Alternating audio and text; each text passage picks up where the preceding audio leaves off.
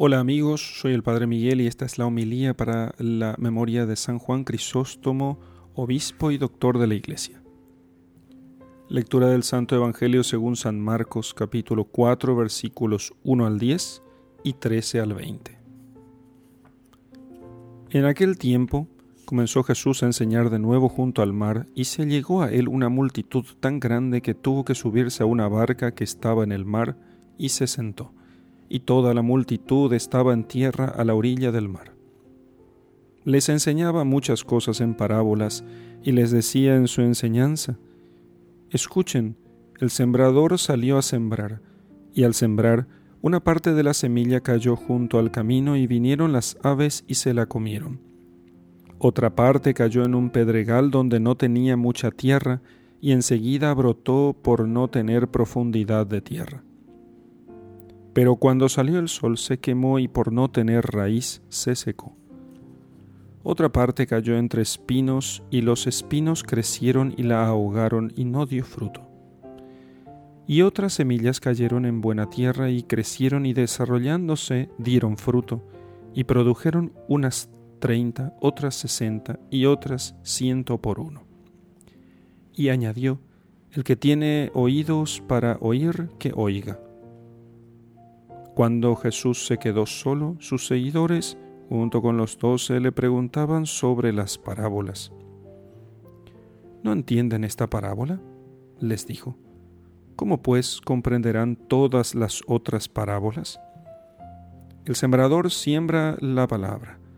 Estos que están junto al camino donde se siembra la palabra son aquellos que en cuanto la oyen, al instante viene Satanás y se la lleva la palabra que se ha sembrado en ellos. Y de igual manera, estos en que se sembró la semilla en pedregales son los que al oír la palabra enseguida la reciben con gozo. Pero no tienen raíz profunda en sí mismos, sino que sólo son temporales. Entonces, cuando viene la aflicción o la persecución por causa de la palabra, enseguida se apartan de ella. Otros son aquellos en los que se sembró la semilla entre los espinos. Estos son los que han oído la palabra, pero las preocupaciones del mundo y el engaño de las riquezas y los deseos de las demás cosas entran y ahogan la palabra y se vuelve estéril. Y otros son aquellos en que se sembró la semilla en tierra buena, los cuales oyen la palabra, la aceptan y dan fruto, unos treinta, otros sesenta y otros ciento por uno. Palabra del Señor. Gloria a ti, Señor Jesús. San Juan, llamado por su elocuencia el Crisóstomo, que quiere decir en griego el que tiene la boca de oro, nació de unos padres eh, muy importantes en Antioquía. Enseguida aprendió las ciencias humanas en Atenas y la sabiduría divina en, en un tiempo en el monasterio y también luego en otro tiempo encerrado en una cueva donde por espacio de dos años hizo penitencia muy rigurosa, vida de oración y de penitencia. Luego fue ordenado sacerdote en Antioquía y cuando el santo obispo Flaviano imponía las manos sobre él, se vio una paloma blanca que volando suavemente vino a posar sobre la cabeza del nuevo sacerdote. Enseguida le encomendaron el ministerio de la palabra, o sea, la predicación, y fue tan asombrosa la, cualidad de su predicación que en poco tiempo eh, aquella ciudad reformó sus costumbres y mucha gente se convirtió. En esto quedó patente eh, que era un gran predicador. Cuando quedó vacante la, cátedra de Constantinopla, o sea, el obispo eh, había fallecido, todos pusieron los ojos en Juan y entendieron eh, entendiendo el emperador Arcadio que el santo había de huir a todo, toda dificultad y todo, toda, toda carga de aquella dignidad, mandó al gobernador de Antioquía que lo fueran y lo apresaran y con, con los guardias le llevasen a Constantinopla para que fuese hecho allí obispo. Llegando a aquella capital del imperio, fue recibido triunfalmente por todo el mundo, que estaba muy contento de tenerlo por obispo, y lo consagraron obispo y patriarca de Constantinopla.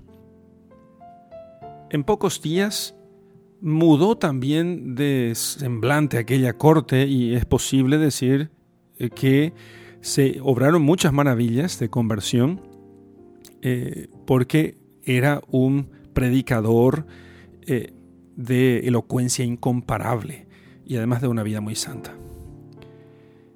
Recorrió además toda la Fenicia, los pueblos de los escitas, de los celtas, y así combatiendo en todo el imperio las herejías de los eunomianos, de los arrianos, de los montanistas y extendiendo también su, su, caridad pastoral a todas las iglesias de Tracia, de Asia, de Ponto, que eran 28 provincias eclesiásticas.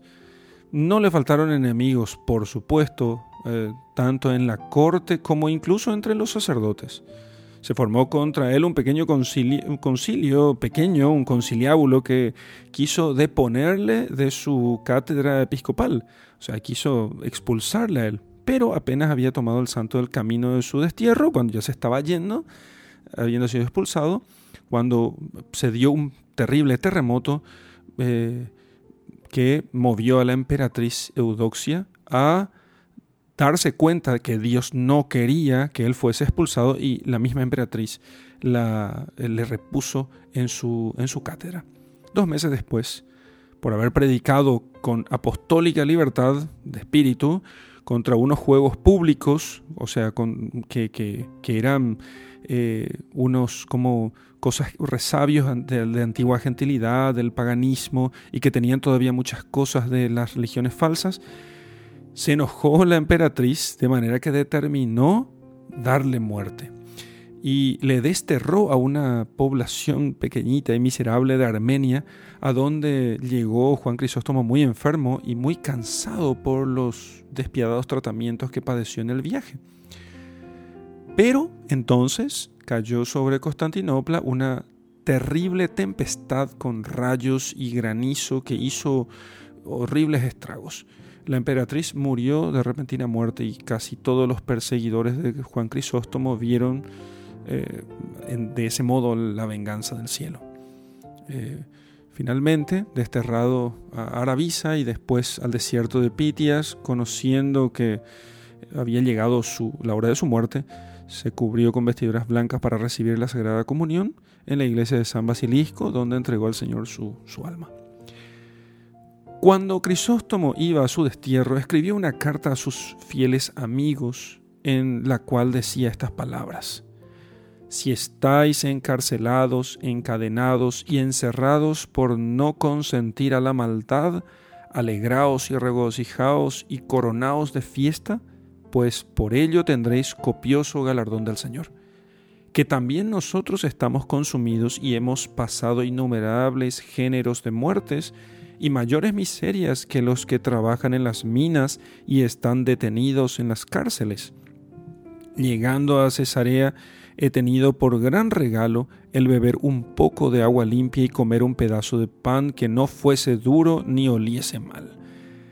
Fijémonos así, queridos hermanos, en la grandísima paciencia de nuestro santo, que nunca por eso se desanimó en el combate por el bien.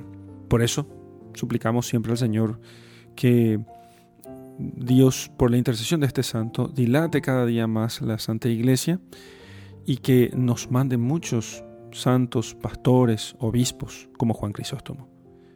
En el nombre del Padre, y del Hijo, y del Espíritu Santo. Amén.